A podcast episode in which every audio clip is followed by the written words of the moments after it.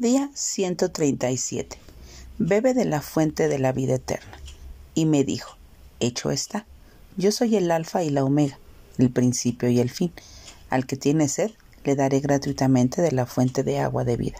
Apocalipsis 21.6. La vida es algo muy valioso. De hecho, algunas personas darían todo lo que poseen por tener más vida o más tiempo. Los seres humanos nos aferramos a la vida con todas nuestras fuerzas y nunca deseamos perderla. En la Biblia la palabra de Dios se nos promete darnos a beber de la fuente de la vida. Esa fuente es Jesucristo. Él afirmó ser la vida. En Él está la vida. Él es fuente de vida y declaró que vino a la tierra para darnos vida. ¿Sabes? Existen muchas fuentes de la juventud o el mundo se la pasa buscando la fuente de la juventud. Pero esa fuente es solo una bonita tradición que sirve como eh, para vendernos la idea de que hay algo que nos puede ayudar a subsistir eternamente.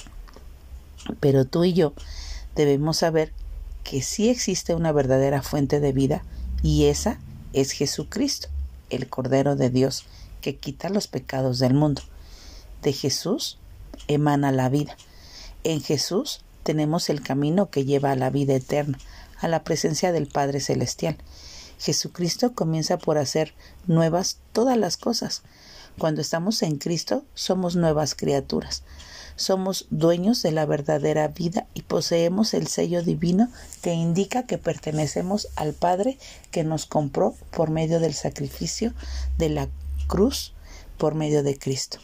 Así que busquemos en Cristo la abundancia de vida que Él solo puede dar y vivamos en este mundo sin padecer sed espiritual.